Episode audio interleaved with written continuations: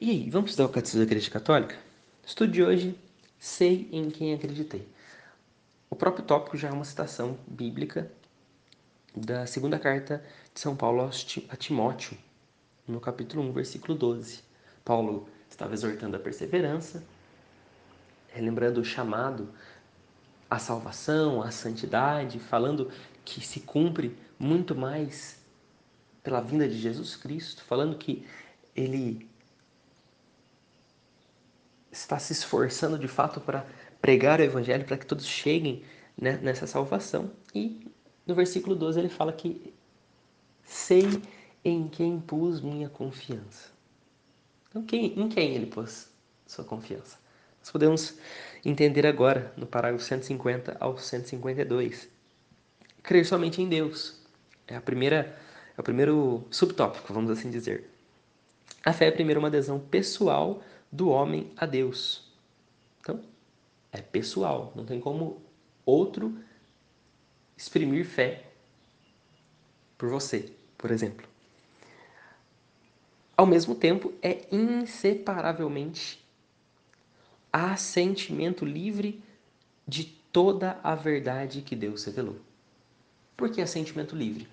Porque se você diz que crê em 99% das coisas que Deus revelou, mas 1% você não acredita, isso não é sentimento livre. Isso é provas científicas, isto é uma adesão por entendimento, uma adesão porque você conseguiu compreender ou que por provas você realmente acreditou. Isso não é fé. A fé é o, é o assentimento livre de toda a verdade. Ao 100%. Né? Como vai dizer o Padre Paulo Ricardo, né? crê em tudo que crê e ensina a Santa Igreja Católica. E essa adesão pessoal a Deus é esse assentimento à verdade que ele revelou. Nós podemos crer de fato porque é a verdade.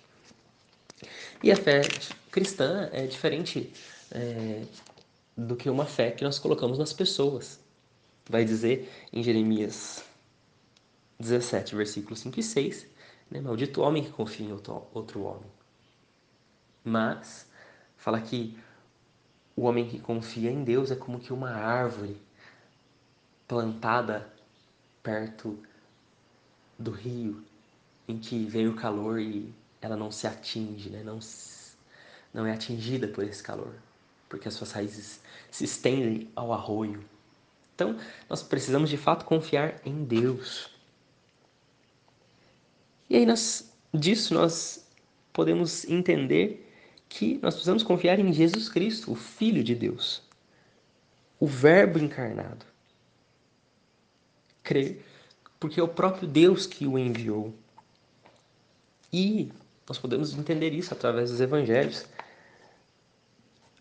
O próprio Jesus falando: crede em Deus, crede também em mim. João 14, 1. João 14, João 1, 18 vai dizer também: Ninguém jamais viu a Deus. O Filho único, que é Deus e está na intimidade do Pai, foi quem o deu a conhecer. Ele é o único que conhece e pode revelá-lo. Nós podemos também ver um pouquinho mais isso em Mateus 11, 27. Então, nós precisamos colocar a nossa fé em Jesus Cristo e crer no Espírito Santo. Afinal, não se pode crer em Jesus Cristo sem participar do seu Espírito. É o Espírito Santo que revela quem é Jesus. É o Espírito Santo que nos dá a conhecer o próprio Cristo. E nós nem sequer podemos dizer que Jesus é o nosso Senhor sem a influência do Espírito Santo. 1 Coríntios 12, versículo 3. E 1 Coríntios 2, 10 e 11 vai dizer que é o próprio Espírito Santo que sonda tudo, mesmo as profundezas de Deus. Assim, ninguém conhece o que é de Deus, a não ser o que, a não ser o espírito de Deus. Enfim, nós sabemos em quem nós acreditamos. A igreja não cessa de confessar sua fé em um só Deus, Pai, Filho e Espírito Santo.